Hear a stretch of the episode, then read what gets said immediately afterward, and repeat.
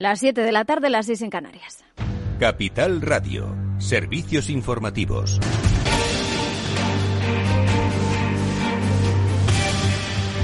¿Qué tal? Muy buenas tardes. Es el tema del día. El Tribunal Supremo se opone al indulto de los presos del Prusés y advierte además a Pedro Sánchez de, que llevarlo a cabo sería una solución inaceptable porque consideran los magistrados que no existe la más mínima prueba de arrepentimiento en los condenados. Para la vicepresidenta Carmen Calvo, los indultos son posibles porque dice es un derecho reconocido a todos los españoles. Cuando termine todo el expediente de procedimiento decidiremos en el Consejo de Ministros sobre un derecho que existe para todos los españoles cuando lo piden, en el marco de la estricta legalidad y, naturalmente, recordándole al Partido Popular que cuando este país tuvo dificultades, el Partido Socialista estuvo.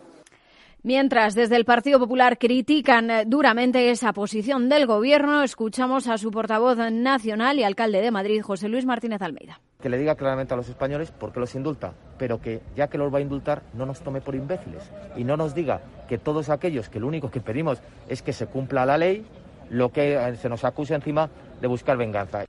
Mientras, eh, desde Cataluña, en la toma de posesión de los conseller del nuevo gobierno autonómico, Per Aragonés reclamaba a Moncloa una nueva ley de amnistía, denunciado además la línea represiva que dice impone la justicia española. Ante una causa general, ante una represión generalizada, amnistía. Y, evidentemente, ante cualquier oportunidad que esté sobre la mesa de poder hacer más llevadera esta situación para los presos políticos, para los exiliados, para sus familias y para el conjunto de la sociedad catalana, no nos vamos a oponer.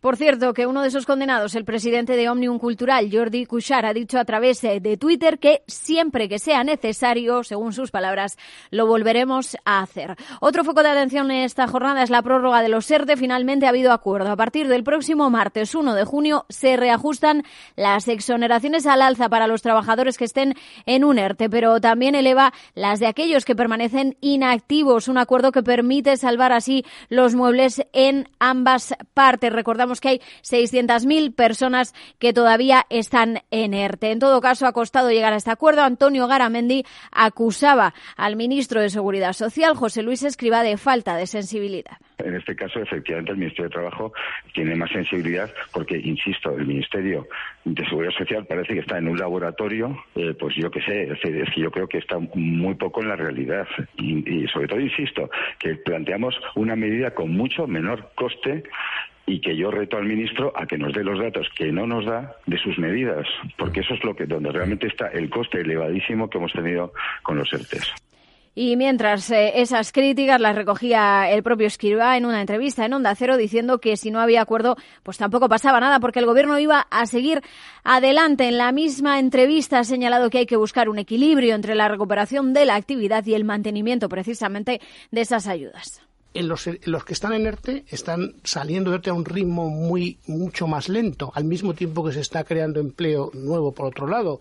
Luego hay que tener cuidado con que esto no se nos enquiste, ¿eh? que no, no, se nos enquiste un modelo, digamos, basado en, en, en el mantenimiento de un nivel de subvención muy alto del coste laboral. Pues miramos ya los últimos datos eh, de coronavirus. Se suman hoy algo más de 6.000 nuevos eh, contagios y 54 muertes. La incidencia acumulada sigue bajando. Se sitúa hoy en 126 eh, casos. también una caída de seis décimas en la ocupación de las UCI. Se encuentran en el 15,3%, pero preocupa la presión hospitalaria, sobre todo en algunas regiones. En cuanto a las vacunas, las dosis administradas superan ya los 25,2 millones y hay 8,4 millones de personas que tienen la pauta completa. La ministra de Sanidad, Carolina Darias, ha advertido de que los contagios de coronavirus en menores de 50 años están incrementando de forma ligera, lo que provoca que se haya reducido esa tendencia descendente de transmisión del virus. Recordamos que es el grupo donde menos vacunas hay ahora mismo puestas. Y mirando también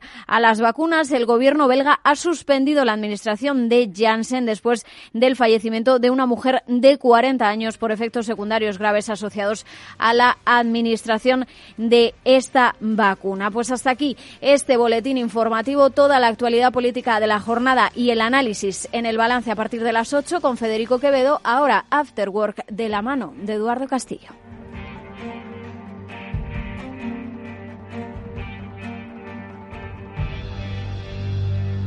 Capital Radio Siente la economía.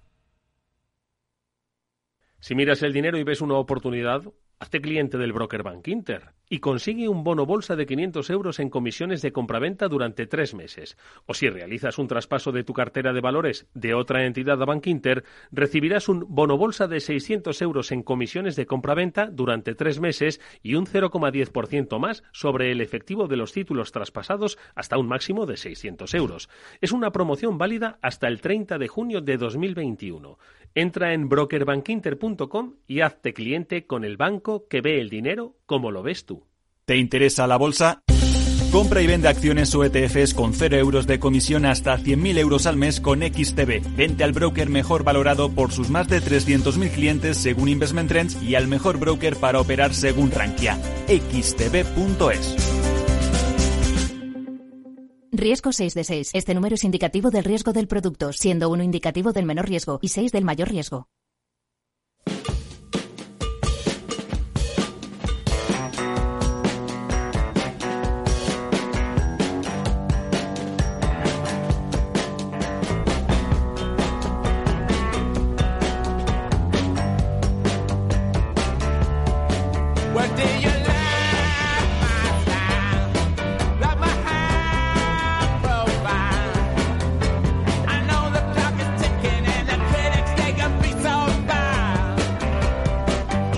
Después del trabajo, After Work, con Eduardo Castillo, Capital Radio.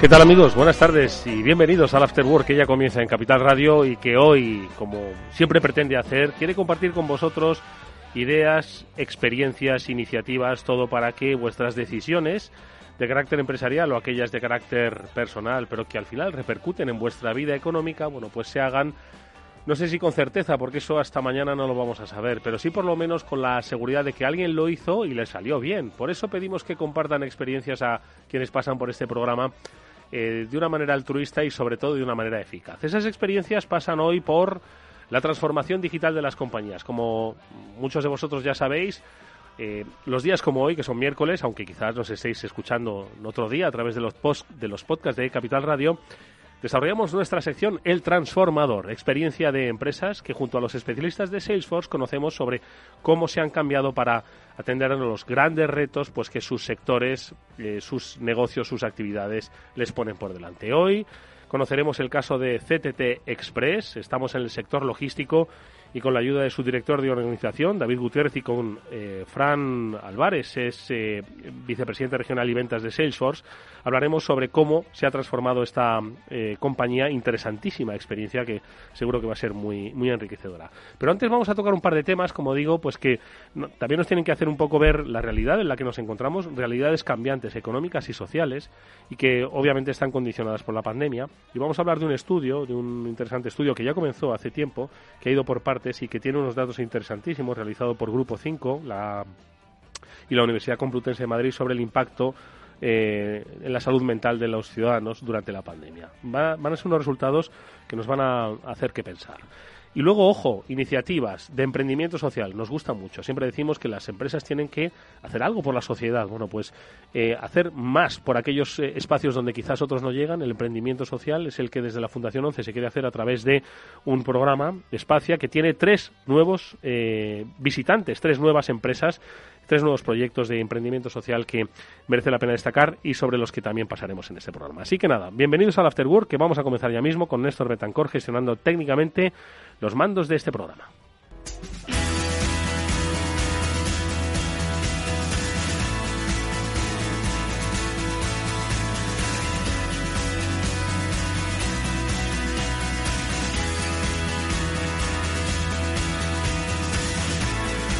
Bueno, pues a lo largo de un año estuvo eh, evaluando el impacto psicológico que había tenido en la población la pandemia con sus diferentes fases, confinamiento, miedo, muertes, eh, desescalada, incertidumbre, bueno, pues un sinfín de, de cosas que todos eh, habéis vivido, habéis sufrido, sentido la experiencia. Y en un interesantísimo estudio que ya va concluyendo, pues hay datos muy significativos sobre precisamente cómo ha impactado eh, la pandemia en, la salud mental de, los españoles. Quizás muchos de vosotros que nos estáis escuchando os habéis descubierto que mm, esto ha cambiado radicalmente la vida. Quizás se puede, obviamente, salir de ello, pero jamás pensaseis que os iba a impactar de esta manera. Y es algo que estoy seguro de que refleja este estudio que ha realizado Grupo 5 y la Universidad Complutense en el seno de la cátedra UCM Grupo 5 contra el estigma. Y Manuel Muñoz, que es el director de la cátedra, nos acompaña estos minutos. Manuel, ¿qué tal? Buenas tardes. Hola, buenas tardes. Buenas tardes. Oye, Manuel, ¿y ¿cuándo empezasteis el estudio? Porque yo recuerdo que sí que nos, nos posamos los ojos radiofónicos sobre él hace ya meses, nos contaste que iba, pues, iba a ir por partes, obviamente, ¿no? Porque claro, cuando estuvimos hablando no se sabía cuál, era, cuál iba a ser el final, sí que sabíamos cómo había sido el principio, ha ido evolucionando y hoy, bueno, pues tenemos datos, pues que constatan cifras muy importantes que, por supuesto, deben hacer revisar, pues un poco determinadas políticas, ¿no? Asistenciales y también de sociales sobre el, la salud mental de los españoles, ¿no? Pues sí. Eh, el estudio empezó pues, prácticamente de forma inmediata al comienzo de la pandemia y sobre todo yo creo que la primera oleada coincidió con el primer confinamiento total que hubo, ¿no? que fuera un momento, pues que efectivamente en aquel momento nosotros no pensábamos que íbamos a hacer este trabajo un año después, ¿no? Eh, bueno, hemos ido haciendo oleadas, mm, esta es la cuarta oleada y, creemos y esperamos que sea la última. Y bueno, lo que estamos encontrando, ah, la verdad, es que es eh, no era lo que esperábamos, la verdad. Hay bastantes resultados, eh, pues, contraintuitivos o inesperados por nuestra parte, por lo menos, ¿no? Es decir, eh, cuando nosotros empezamos, pues la situación era muy mala, como todos recordamos, mm. estábamos encerrados en casa, con una ola mm, enorme, asesina, dramática. Ahora la situación es mejor, aparentemente, socialmente, desde luego, no cabe duda que es mejor, mm.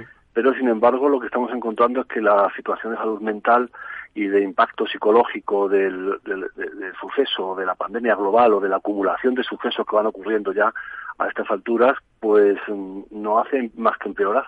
Es decir, realmente no encontramos unos datos mejores que hace un año ni que hace seis meses, sino que encontramos, a pesar de la salida y de, mm, bueno, un poco este ambiente de, euforia en algunos grupos por, por la salida del estado de alarma, lo que estamos encontrando es que la gente sigue teniendo, llegamos a ver que en este año hasta un 40% de las personas entrevistadas han, han mostrado síntomas de problemas de salud mental, mm. no graves, pero relativamente serios.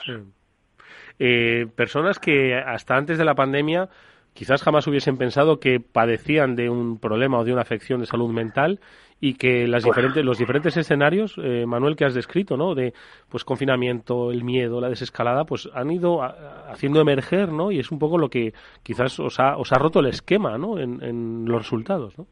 Pues sí, efectivamente, hombre, hay que ir teniendo en cuenta, claro, si uno si uno lo piensa, ¿no? Pues vas pensando que, claro, hay unas personas que han estado enfermas, hay unas personas que han fallecido y en muchos casos los duelos han sido inexistentes ah. o, terribles, ¿no? O dramáticos.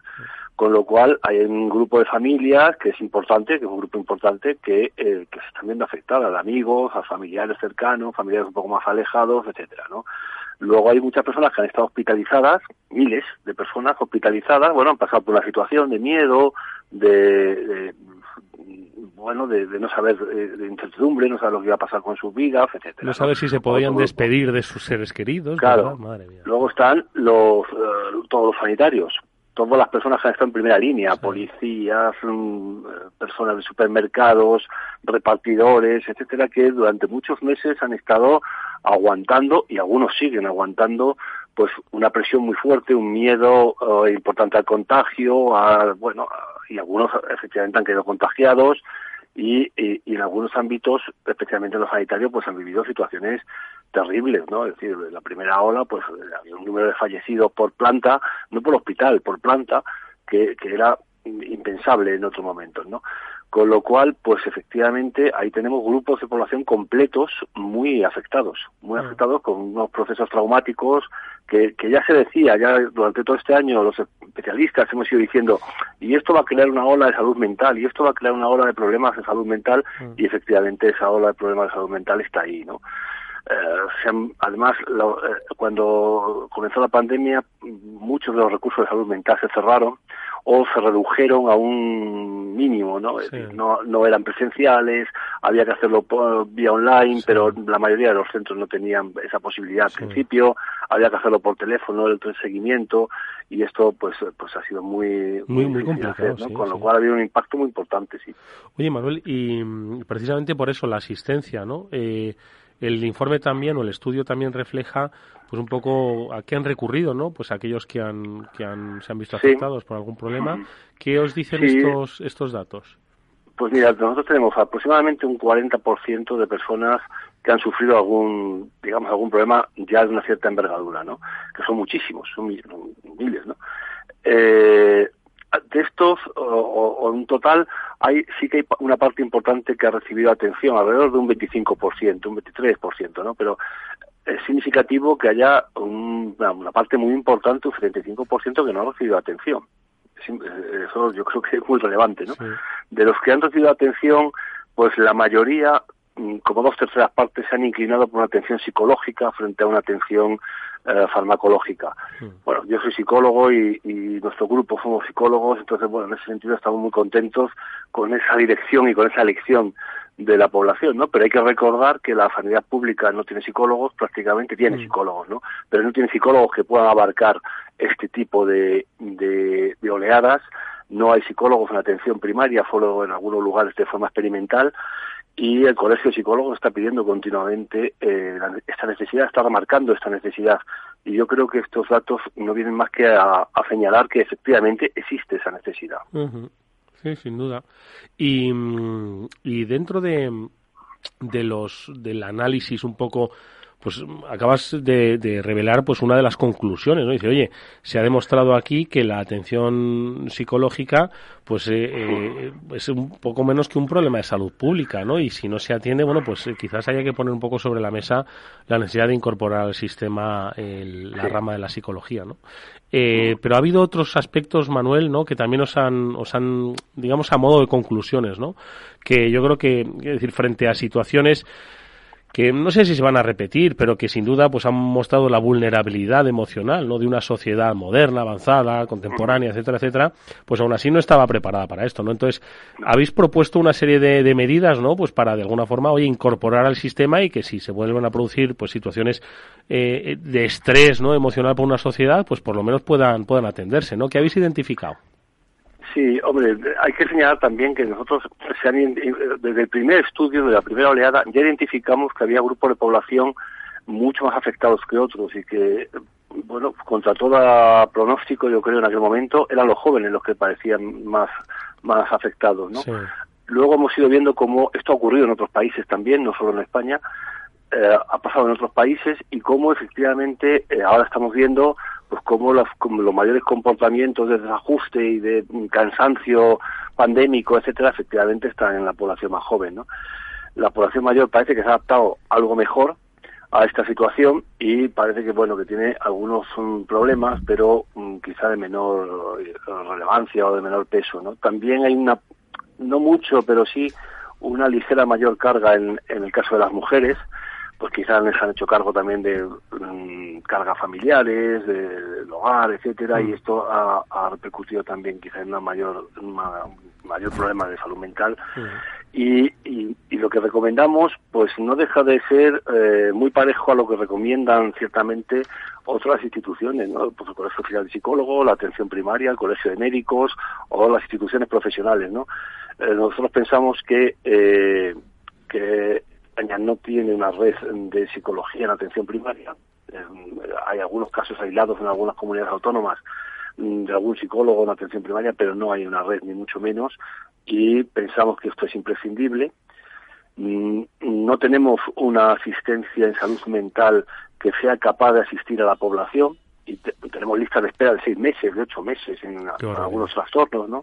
Pero además hablamos de trastornos de todo tipo, es decir, podemos hablar de trastornos graves como la esquizofrenia, donde las personas han tenido que estar en su casa porque los centros se llegaron a cerrar y, no hay no se pueden absorber esas, personas pero podemos hablar de eh, los trastornos de la alimentación, por ejemplo, donde tampoco se ha podido eh, abordar a estas personas, donde tampoco se han podido tratar. Mm, las unidades de, basta decir que en Madrid, por ejemplo, hay dos, tres unidades públicas de atención a los trastornos de alimentación, con un número de camas muy limitado, ¿no? Para el número de, es que es uno de los trastornos que más está subiendo, en este, que ha subido en esta pandemia, ¿no? Hay muchos informes de eso también. Mm.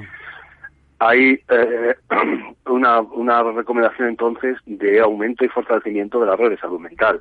Obviamente con psicólogos, pero bueno, también con psiquiatras y con mm, personal de enfermería, salud mm. mental, etcétera. Pues un reforzamiento de la red que en algunos casos pues es realmente pobre. Pues comparada con, con otros con otros servicios. Eh, eh, un, aspecto que, que decías, Manuel, eh, ya para concluir es ese, ¿no? La necesidad, hay muchas medidas que tomar, eh, se puede identificar, se ha identificado, pero una de ellas, me, me quedo, me dice, promover iniciativas que reduzcan la soledad no deseada, ¿no? Sí, eh, decir que al final esto, efectivamente, es que pues hay quien, quien, quien, pues ha estado muy solo, ¿no? Y, sí, a ver, nosotros, nosotros somos una, una cátedra que trabajamos sobre estigma, no, no, trabajamos sobre COVID, evidentemente, porque no, mm. no existía, ¿no? Pero trabajamos sobre estigma y efectivamente otra de las cosas que hemos ido viendo es cómo las personas, eh, algunas de las personas afectadas, algunos de los grupos, por ejemplo, los profesionales sanitarios, han sufrido procesos de exclusión, de discriminación eh, muy importantes en algunos casos, ¿no? Y cómo las personas con enfermedad mental y con trastornos mentales han ido empeorando su situación de discriminación a lo largo de estos meses y efectivamente esto redunda en que haya más personas que están solas, más personas que tienen pobres accesos a, a, los recursos, a la, a las redes de apoyo. Claro, cuando se ha limitado durante meses, por ejemplo, la salida a, bueno, durante meses, prácticamente un año, a la salida a la calle de las personas mayores de 65, pues cuenta a las mayores de 80, que tampoco han salido a la calle. Y llevan un año sin salir a la calle. Han salido ahora, cuando los han vacunado, ¿no? Claro, estas personas eh, en su casa pues han perdido masa muscular, han perdido habilidades cognitivas, han perdido de todo, han mantenido una relación social pobrísima. Eh, quizá los jóvenes y otras personas y otras franjas de población lo han suplido con internet y con las redes sociales, pero a esta la, persona de 80 años no. Y, y, esta población ha visto morir a sus amigos, ha visto morir a sus familiares próximos, es donde más mortalidad ha habido, y esta población no ha recibido ninguna asistencia. Pues que este de ningún tipo. Pues que este estudio nos sirva a todos de reflexión es eh, creo que un indicativo muy muy gráfico de lo que ha ocurrido, de cómo lo ha vivido la sociedad española. No todos son números económicos y os damos la enhorabuena por ese trabajo. Ojalá se cierre ya. Eso significará que podemos poner, un fin, poner un fin. Manuel Muñoz es director de la Cátedra de la Complutense Grupo 5 contra el Estigma. Gracias, enhorabuena por el trabajo. Hasta muy pronto, Manuel. Muchas gracias. Adiós.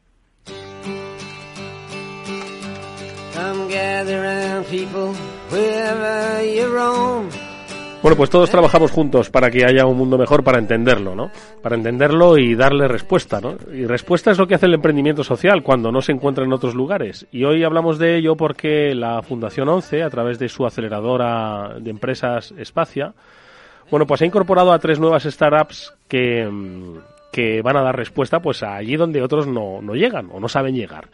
Estamos hablando de Tuso, Disabis y Dadai Shop. Nos gusta conocer eh, ejemplos para que sean ejemplo de, de, emprendimiento social. Jesús Hernández es el director de Accesibilidad Universal e Innovación de la Fundación 11. Es de quien depende este proyecto de aceleración espacia. Jesús, ¿qué tal? Buenas tardes. Hola, buenas tardes. Oye, Jesús, cuéntanos eh, un poco, eh, Espacia eh, como aceleradora, un poco quién es, qué es, qué pretende y, luego a, quién acaba de integrar, ¿no? Que tenéis a tres nuevos a tres nuevos inquilinos, ¿no? Dentro de la aceleradora que se suman ya a otros tantos que, que otros tantos proyectos, ¿no? Si no me equivoco, diez que ya estaban y, y que bueno, pues pretenden eso, llegar donde otras empresas no llegan, ¿no?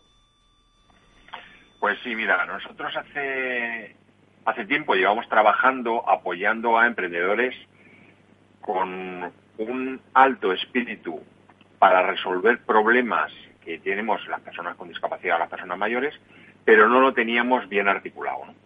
Eh, se dirigían a nosotros eh, pues eh, personas con grandes ideas, con pocos recursos, con poca capacidad o conocimiento de la gestión empresarial. Mm y bueno, se empezó a poner de moda en nuestro país el mundo de las startups. Nosotros llevamos haciendo y creando empleo desde el nacimiento de nuestra fundación, llevamos apoyando a eh, iniciativas empresariales de que se ponían en marcha por parte de personas con discapacidad desde hacía mucho tiempo, pero no habíamos iniciado este un proyecto bien articulado, bien armado para poder dar apoyo a estos emprendedores sociales, ¿no? Con lo cual, bueno, pues nacimos hace un par de años, empezamos a dar apoyo a um, emprendedores con o sin discapacidad, eso nos da igual. Para nosotros lo importante es que resuelvan un problema de las personas con discapacidad o personas mayores, ¿no? Y tú has hablado de tres de los ejemplos de proyectos que, que, hemos puesto en marcha ahora o que se han incorporado a nuestra aceleradora, pero sí que mm, el, elenco, el abanico de soluciones que tenemos son muy amplias, ¿no? Mm. Y si quieres podemos contar alguna, alguna de ellas, ¿no? De hecho, algún, un ejemplo, uno de ellos es un exoesqueleto pediátrico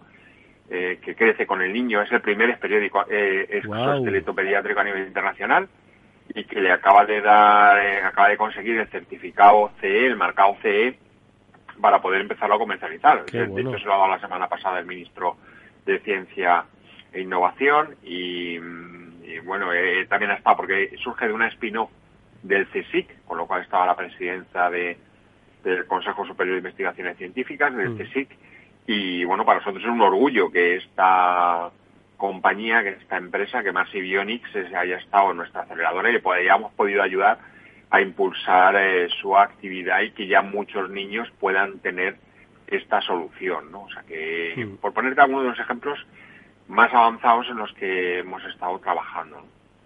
Eh, son, como dices, muchos. Eh, Mars Bionics ha llegado a, muy lejos y seguirá llevando muy lejos a muchos niños, ¿no? Eh, pero tenemos las incorporaciones nuevas, son Tuso, Disabis, Dadaisom, no sé. Eh, Jesús, háblanos de alguna. No, iba a decir, simpatía tendrás por todas ellas, por supuesto, ¿no? Pero, pues ah, ¿qué persiguen una de ellas? Porque al final hay que recordar a los oyentes, ¿no? Que el emprendimiento social, como decimos, es dar respuesta, ¿no? A, a una necesidad social, ¿no? Que, quizás otras empresas no cubren pero que además lo hacen desde una base de sostenibilidad económica, ¿no? Quizás otras no lo cubren porque no ven sostenibilidad. El logro, yo creo que de una de un emprendimiento social es hacer eh, sostenible y rentable algo que además tiene un, un impacto social importante, ¿no? Este suele ser uno de los grandes problemas, la sostenibilidad económica de los proyectos que presentan los emprendedores sociales, porque muestran verdadera pasión para poder sacar adelante su proyecto, pero el modelo de negocio muchas veces no es suficiente como para poder continuar con este proyecto empresarial. Y ahí es en lo que más les ayudamos desde nuestra fundación, y con todo el proyecto y el servicio de aceleración que les prestamos. Por hablar de alguna, me comentaba los caras todos por igual, pues al final es como, como a los hijos, ¿no? Se les quiere a todos a cada uno de una manera, pero se les quiere a todos. Y te voy a hablar, por ejemplo, de uno, de Isaís. Es un proyecto de dos emprendedores con discapacidad, dos emprendedores con lesión medular, una, una de ellas es española, malagueña, el otro es eh, de origen ucraniano, un, además un emprendedor con una experiencia en el desarrollo de empresas bastante buena y que plantean una solución que hasta ahora no teníamos. Es un modelo de evaluación, eh, catalogación de recursos turísticos en materia de accesibilidad para que que facilite la información al usuario de una forma fiable. Y este es uno de los grandes problemas que tenemos, ¿no? Que el usuario, yo soy usuario de silla de ruedas, el usuario cuando se va a desplazar al destino eh, turístico, pues no sabe si el hotel realmente va a... Sí, se encuentra una sorpresa de que no tiene la accesibilidad. Porque muchas veces la información la da el propietario, ¿no? Entonces el propietario pues dice que está fenomenal, que está fantástico. El problema ya descubres que no está tan fantástico cuando te ayudan y si no te ayudamos y cuando te añades esa coletilla en el comentario ya empieza a preocuparte, ¿no? O no te preocupes, aquí no hay ningún problema, ningún problema, siempre que me han dicho eso es cuando han empezado mis problemas, ¿no? Sin embargo, cuando me dan una información veraz, una información fiable, una información testada por un tercero, es cuando te puedes eh, fiar de verdad.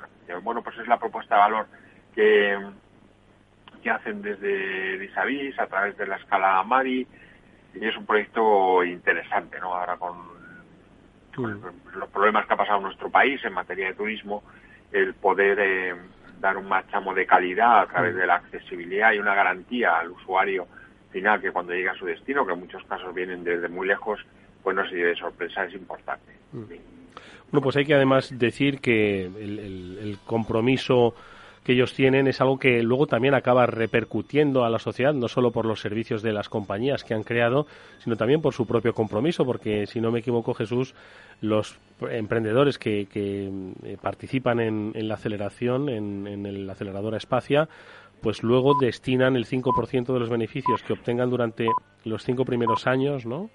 A, un fondo económico dedicado bueno pues a nuevos proyectos que mejoren las condiciones de vida de personas con discapacidad es decir que al final todo vuelve ¿no? otras aceleradoras lo que hacen es quedarse con una con un equity con un porcentaje de la de la compañía. Nosotros no queremos entrar en eso, nosotros no queremos entrar en hacer contratos leoninos para el emprendedor, queremos ayudarle. Mm. Y nosotros somos muy respetuosos y hasta que no tenga beneficios no les pedimos que se involucren y devuelvan a la sociedad lo que le estamos dando.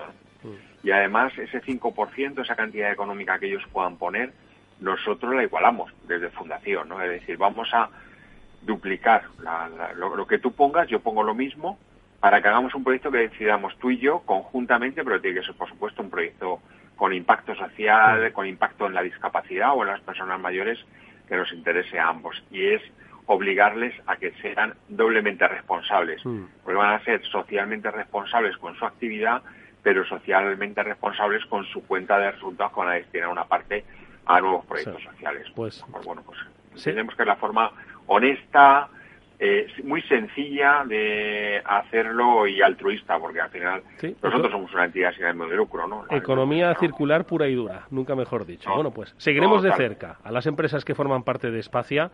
Nos las ha adelantado Jesús Hernández, el director de Accesibilidad Universal e Innovación de la Fundación ONCE. Jesús, gracias, enhorabuena. Hablaremos con esos emprendedores, nos gustará. Hasta muy pronto. Fantástico. Muchísimas gracias a vosotros por darnos la oportunidad de contar estos proyectos tan necesarios para nuestra sociedad. En este programa habrá más espacio, eh, ya te digo, para ello. No cuenta con ello. Genial. Adiós. Muchísimas gracias. Adiós. After Work con Eduardo Castillo. ¿Te interesa la bolsa? Pues entonces no te puedes perder la mejor tarifa para comprar y vender. Invierte en acciones y ETFs de todo el mundo sin comisiones. Sí, cero euros, ninguna comisión. ¿Qué significa cero euros de comisión? Cero euros de comisión significa que mientras tu nominal mensual no exceda los 100.000 euros, invertir en acciones al contado y ETFs en XTB no conlleva comisión de compra-venta. Entra ahora en xtb.es y comprueba lo que te cuento. XTB, más que un broker online. Riesgos de 6. Este número es indicativo del riesgo del producto, siendo 1 indicativo del menor riesgo y 6 del mayor riesgo.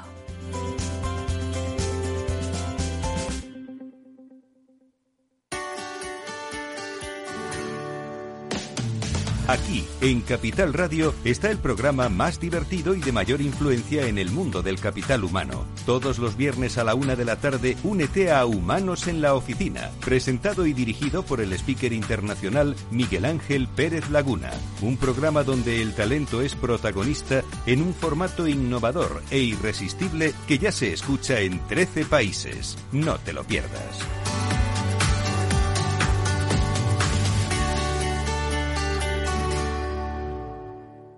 A continuación, El Transformador, de la mano de Salesforce.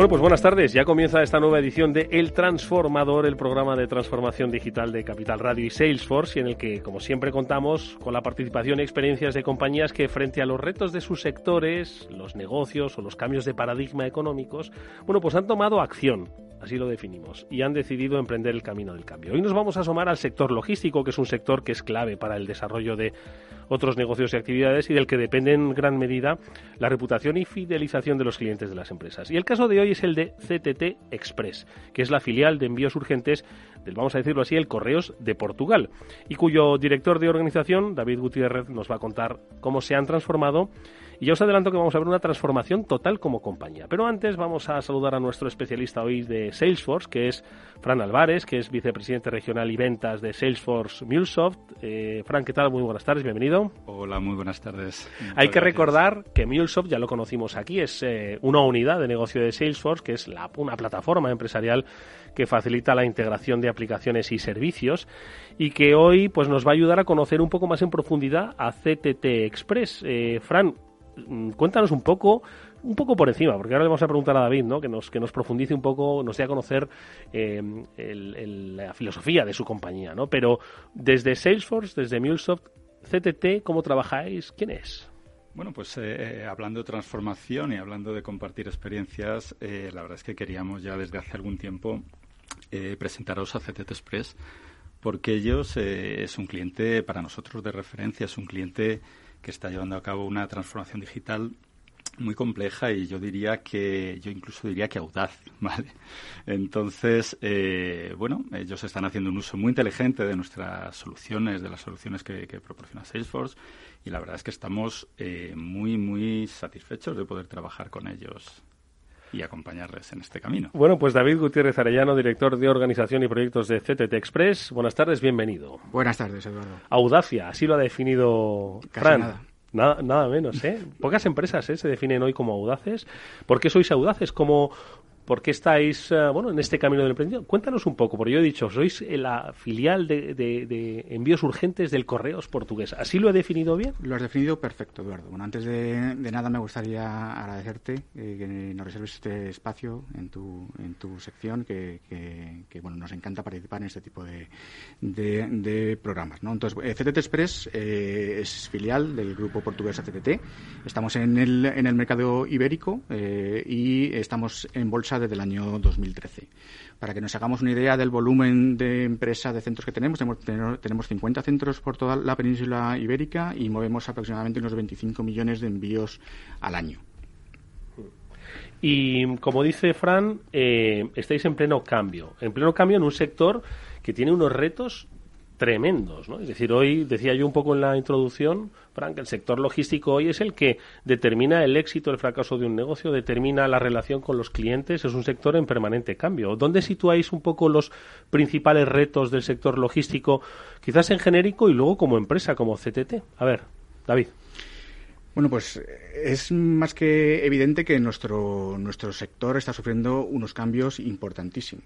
Eh, el aumento de las empresas de e-commerce y el aumento de actividad nos está obligando a reinventarnos absolutamente. Todos los modelos de distribución que tenemos principalmente en las grandes ciudades eh, hay que hay que planteárselo de maneras muy diferentes porque se están produciendo bueno modelos de reparto eh, más eh, por medios más sostenibles bicicletas andarines etcétera porque las grandes ciudades se están cerrando en, muchas partes y nos obliga a, reinventar nuestro modelo de distribución entonces sin lugar a dudas estamos ante un reto muy muy importante para las compañías como la nuestra estamos hablando de retos logísticos de e-commerce Fran Sí, yo quería, quería hacer un apunte al respecto. Sabéis que Salesforce es, muy fuerte en el mercado del e-commerce, en el mundo del e-commerce. Y, bueno, nosotros publicamos, eh, tenemos una publicación trimestral que se denomina Shopping Index, eh, que recoge pues cuál es la tendencia, cuáles son eh, los valores del e-commerce a nivel, a nivel global, a nivel de países y a nivel de sectores, etcétera. Y bueno, recientemente ha salido el, Shopping Index del primer trimestre del año 2021 y bueno, el crecimiento a nivel global de e-commerce ha sido del 58%. En España, curiosamente, ha sido aún mayor, ha sido del 64, 65%. Eh, lo curioso, lo interesante es que, bueno, pensamos que esto era un pico, ¿no? Que el e-commerce era un pico por todo esto de la pandemia, el confinamiento y todo esto. Y nos hemos encontrado con estos datos que no hablamos de un pico, o sea, hablamos de una meseta. Realmente el e-commerce eh, esta es la nueva línea base. O sea, para empresas como CTT, que son tan, tan clave en el mercado del e-commerce, eh, esta es la nueva línea base. A partir de aquí creceréis todavía más. Efectivamente, yo creo que además esta época de pandemia eh, ha invitado a muchos consumidores a realmente acudir a los servicios de e-commerce. Entonces, lo que estamos viendo es que estos consumidores se están quedando, o sea, se han visto en cierta manera obligados a acudir a este, a este, a este mundo y una vez que han probado que funciona, que, le dan resultado se están quedando. Para que os hagáis una idea, por ejemplo, en nuestra empresa hemos aumentado, hemos cerrado hace algunos días el Q1 y nuestra actividad se ha visto incrementada en más de un 140% respecto al año anterior. Entonces, invito también a nuestros oyentes que se, que, se intenten imaginar un crecimiento de, esa, eh, de ese volumen en sus, en sus, empresas de un año contra otro. ¿no? Entonces, es un, eh, es un reto realmente increíble. Es cierto ¿no? que la pandemia bueno, pues ha eh, disparado exponencialmente las cifras de e-commerce. no obstante, sí que se venía apuntando ¿no? que el e-commerce iba a ser el camino de futuro del comercio, de las empresas. Y por tanto, bueno, pues, que decir, no las empresas han cambiado por la pandemia. Antes de la pandemia, CTT empezó a cambiar, obviamente, ¿no? Empezó ese, ese proceso de transformación, que entiendo que también lo estudiado, vivido, experienciado en la pandemia, pues le ayuda también un poco a definir ese futuro. Pero sí que quiero que me hables, David, de pues cómo comienza ese cambio, por qué se produce ese cambio y sobre qué se sustenta ese cambio en CTT Express. Bueno, pues eh, realmente somos una empresa eh, relativamente nueva. Es decir, eh, nuestro se, produjo un, cambio de, nombre en los primeros meses del, del 2020 y acompañando ese cambio de, naming, decidimos hacer una transformación global de la, de la empresa. Ya eh, que el, incremento de actividad iba a ser muy, muy importante y veíamos que teníamos que poner en marcha un plan de transformación a todos los niveles muy importante.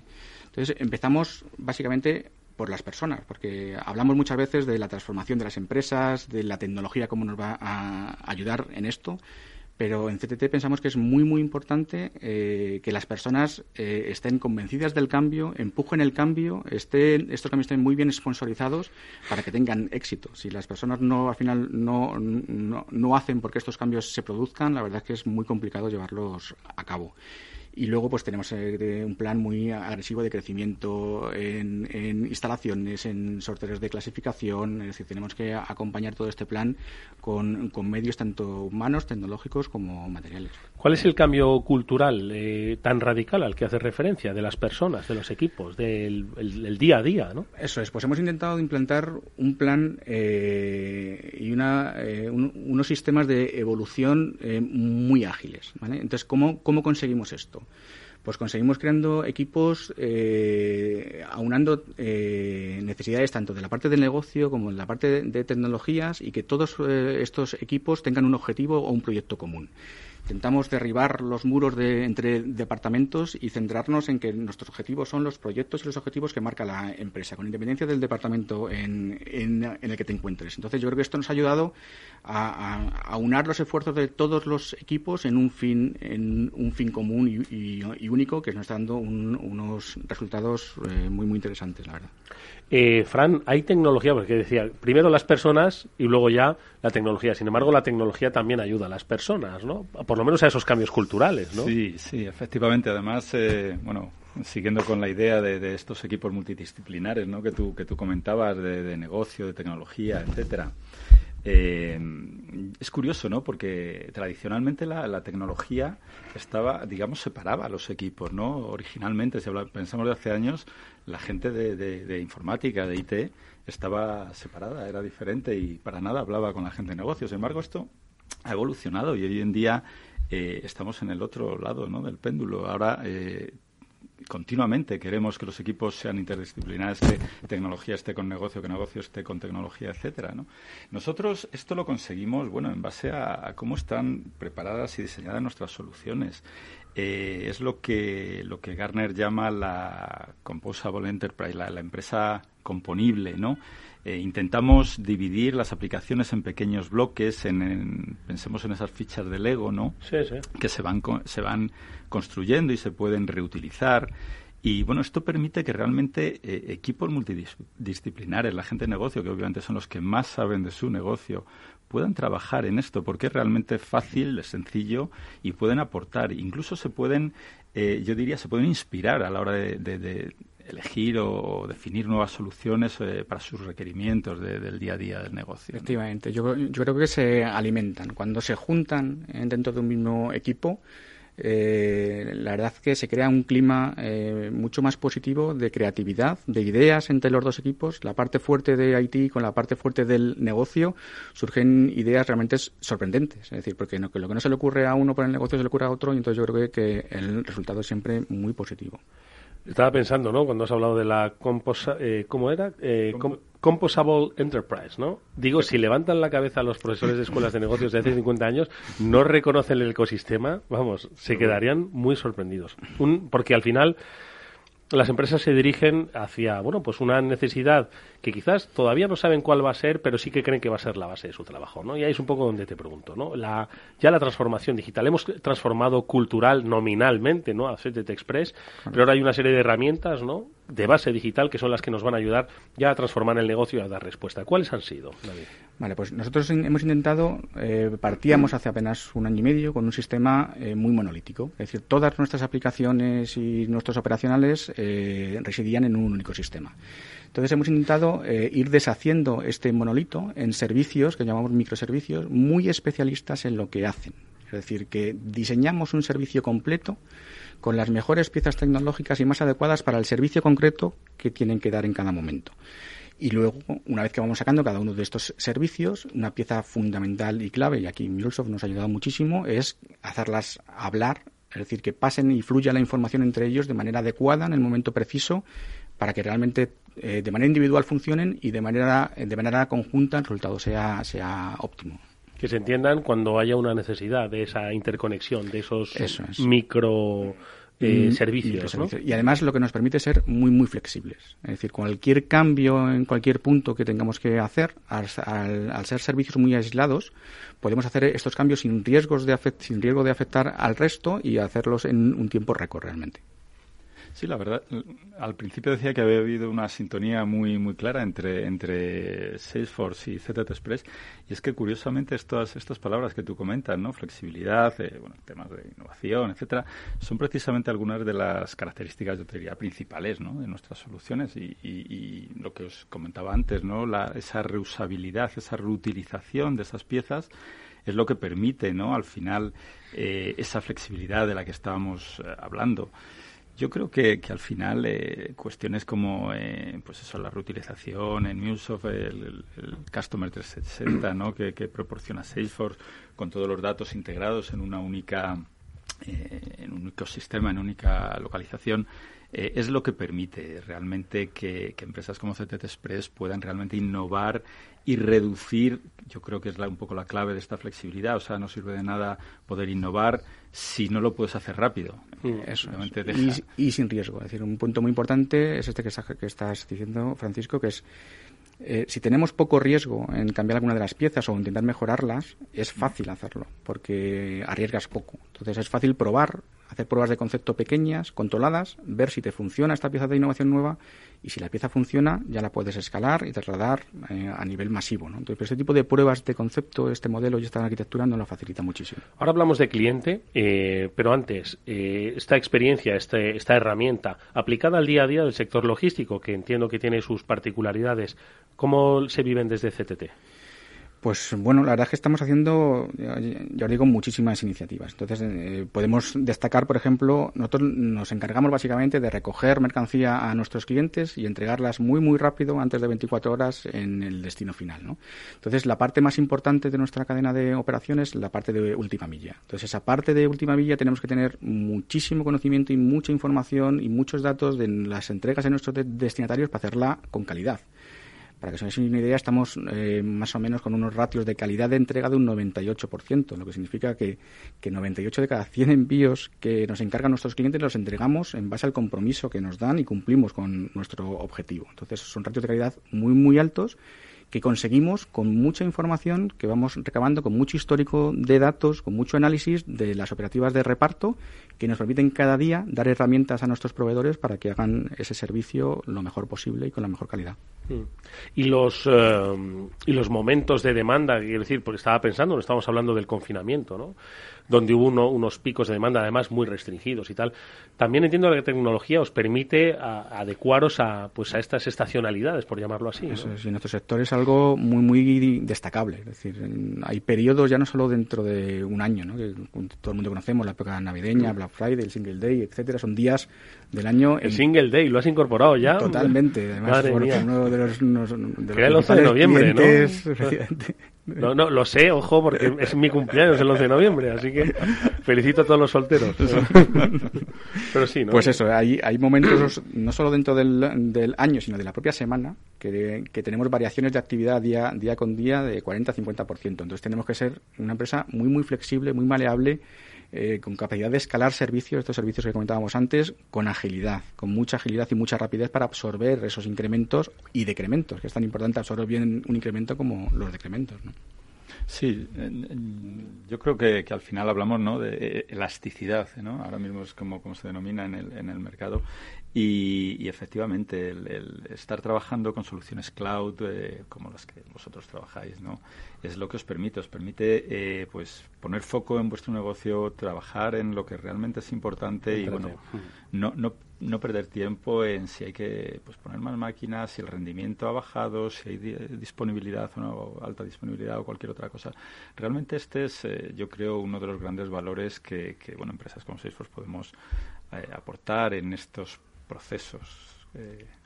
Sí, ese punto también es muy importante para, para nosotros, ¿no? Es decir, eh, al final somos un equipo humano relativamente pequeño, Entonces, eh, es muy importante que todos los esfuerzos, a la mayor cantidad del, esfuerzo que dedicamos, sea para aportar valor a nuestros clientes. Es decir, realmente cuando analizas el tiempo que, invertimos en las áreas de IT, por ejemplo, eh, se invierte mucho tiempo en infraestructura, en redes, en seguridad, cuando es un elemento que una plataforma como Salesforce, por ejemplo, ya te da hecha. Entonces, lo que te permite es realmente dedicarte a lo importante que, realmente son tus clientes. Venga, vamos eh, con el cliente. ¿Cómo os eh, relacionáis con él? ¿Cómo le fidelizáis? ¿Cómo hacéis que diga, joder, estos de CTT Express son buenos? Pues. Ojalá repita. La palabra clave es, es, es calidad. Es decir, nos tenemos que convertir en una empresa absolutamente confiable para nuestro cliente. ¿Cómo conseguimos eso? Eh, nuestro cliente al final lo que nos da es mercancía y su objetivo es que su destinatario, eh, o sea, nuestro destinatario y su cliente esté plenamente satisfecho. Entonces, un objetivo clave es que darle muchísima facilidad al destinatario de ese, de ese paquete para conseguir hacer la entrega en el primer intento. ¿Cómo conseguimos esto? Pues con tecnología. Eh, primero aprendiendo mucho de la actividad de estos destinatarios, de cuándo hemos tenido éxito, cuándo le hemos entregado, cuándo no, intentando localizarle en cada momento, darle todas las posibilidades de entrega posibles, puntos de conveniencia, entregar en un vecino, en un conserje, donde sea, intentar eh, tener éxito con estas entregas. Entonces yo creo que la mejor forma de tratar a nuestros clientes dentro de nuestro sector es con la calidad de servicio. ¿Y cómo llegáis a ellos? Inteligencia artificial, big data, herramientas digitales, ¿cómo llegáis? Con muchos datos muchos datos sobre la mesa, eh, analizando el histórico de información, mm, aprendiendo de nosotros mismos. Es decir, la información que generamos cada día, generamos millones y millones de datos, que es importantísimo analizarlos y ver cuándo, en qué momentos hemos tenido éxito, en qué momentos no. Cuando hemos fallado, es muy importante analizar los momentos de fallo para ver qué ha, qué ha ocurrido y cómo lo podemos corregir la próxima vez. Y desde ese punto de vista, los datos para nosotros son fundamentales. Sí, yo, yo creo que, bueno, hablar de, conocer al cliente es hablar de Salesforce. Salesforce eh, ya en el año 1999 ya ideó ¿no? el mundo de CRM, lo desarrolló y, siempre ha sido un poco, yo diría, la empresa pivotado alrededor de esto. Entonces, eh, es, es, la clave. Nosotros desde Salesforce creemos que la clave es conocer bien a tu cliente. A partir de ahí se va construyendo todo lo demás. Y sin lugar a dudas, bueno, pues es, es donde empieza el sentir de cualquier empresa. O sea, cualquier empresa, da igual cuál sea el sector, conocer bien a tu cliente, saber que es tu cliente es el mismo cuando entra por un call center, cuando entra por un móvil, cuando es el repartidor el que le está entregando un paquete, saber cuál es su reacción, su respuesta, cómo ha ido todo y tener esos datos eh, a la altura de a, la altura de tu mano, poder eh, al alcance, de tu mano, efectivamente, es, lo, es, lo, es lo que realmente marca la diferencia. ¿no? Oye, clientes, David, eh, vamos a decir clientes externos, ¿no? las empresas a las que dais servicio para llevar sus productos a, sus clientes, ¿no? Pero también clientes internos, ¿no? Red de pues, eh, proveedores eh, que son los, la base ¿no? del reparto, ¿no? de que llegue finalmente el producto a destino. ¿no? Eso es. A nosotros no nos gusta llamarlo proveedores, sino colaboradores. Colaborador. Que son lo que son. Son parte de nosotros. ¿no? Es realmente nuestra cara visible ante nuestros clientes y ante nuestros destinatarios. Nosotros nos apoyamos en estos colaboradores para hacer las recogidas y las entregas de nuestros envíos. Al final son nuestra cara y nuestra imagen delante de nuestros clientes. ¿no? Entonces ahí hemos establecido una iniciativa muy interesante que hemos sacado además en tiempo récord, que es, eh, denominamos la, comunidad de, partners, donde eh, se establece una relación y una comunicación muy directa con nuestros colaboradores de distribución. Es decir, tenemos un canal eh, muy, muy rápido, eh, podemos lanzarles mensajes, formaciones, eh, ayudarles a mejorar su calidad de, entrega por un canal muy inmediato, muy, muy, mm, muy abierto en los dos sentidos. En, en, de que son, les ofrecemos muchísima información a través de, ese canal y ellos además nos aportan ideas, sugerencias de cómo podemos mejorar nuestros sistemas para ayudarles en su reparto del día a día, lo que es muy importante. Esto no ha hecho, como quien dice, nada más que empezar. ¿Dónde os veis en el futuro? ¿Quieres hacer una visión de futuro?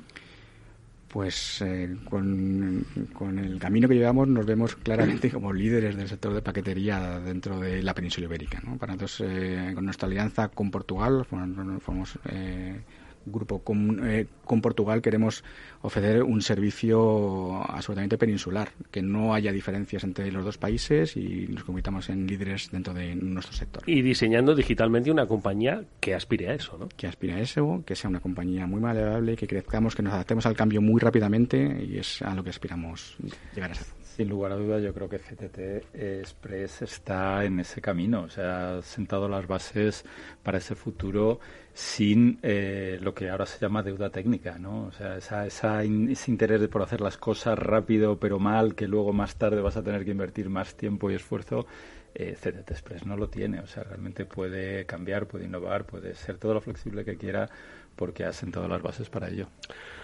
Bueno, pues es la experiencia de CTT Express. Eh, espero que hayáis descubierto o redescubierto una nueva compañía. Hoy nos ha acompañado en nuestro espacio el transformador. Y mm, yo no sé si, David, ¿tú compras mucho por Internet? Muchísimo, demasiado. Quizás demasiado. demasiado. Iba a decir, digo, ¿y la espera cómo es? Yo, yo he aprendido a ser una persona paciente. Y, y, sobre todo lo que decías, a estar cuando me he comprometido a estar, porque si no estoy, pues obviamente pues no se van a encontrar a nadie en casa. Correcto, es complicado. Si no estás es muy difícil. Franny, ¿tú compras mucho o no? Compro mucho y desde hace mucho también.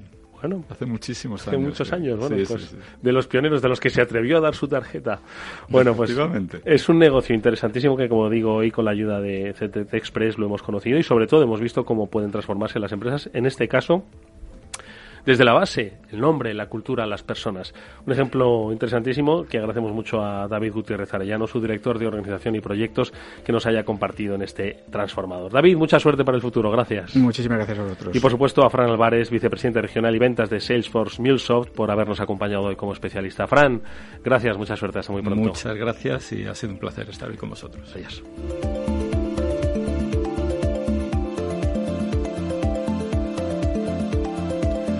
Bueno, pues nosotros eh, nos vamos hasta mañana, que volveremos como siempre a las 19 horas aquí en la sintonía de Capital Radio del After Work, eh, con Néstor Betancor gestionando técnicamente el programa y con Eduardo Castillo, quien nos habla. Encantado de hacerlo siempre. Hasta mañana.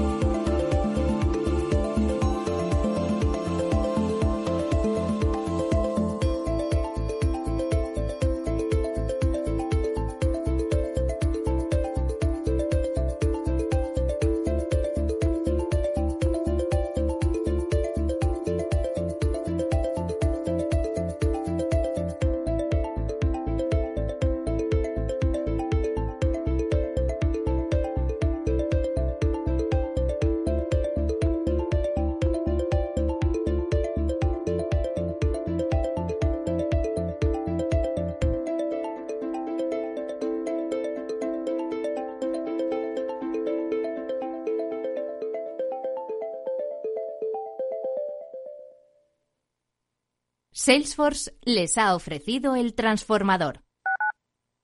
Capital Radio Madrid 105.7 Mus. Mus. Mus. Sinesio.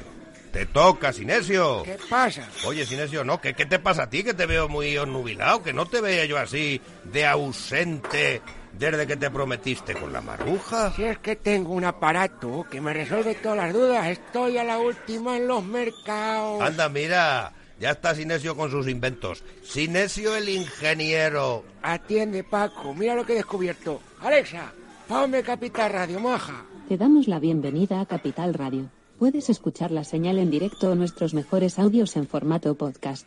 Directo o podcast. ¿Qué quieres escuchar? Ponme los podcasts, Alexa. Has elegido podcast. Vas a escuchar las noticias de Capital Radio. Con esto, Paco, vamos a echar el órdago a los mercados. Natural.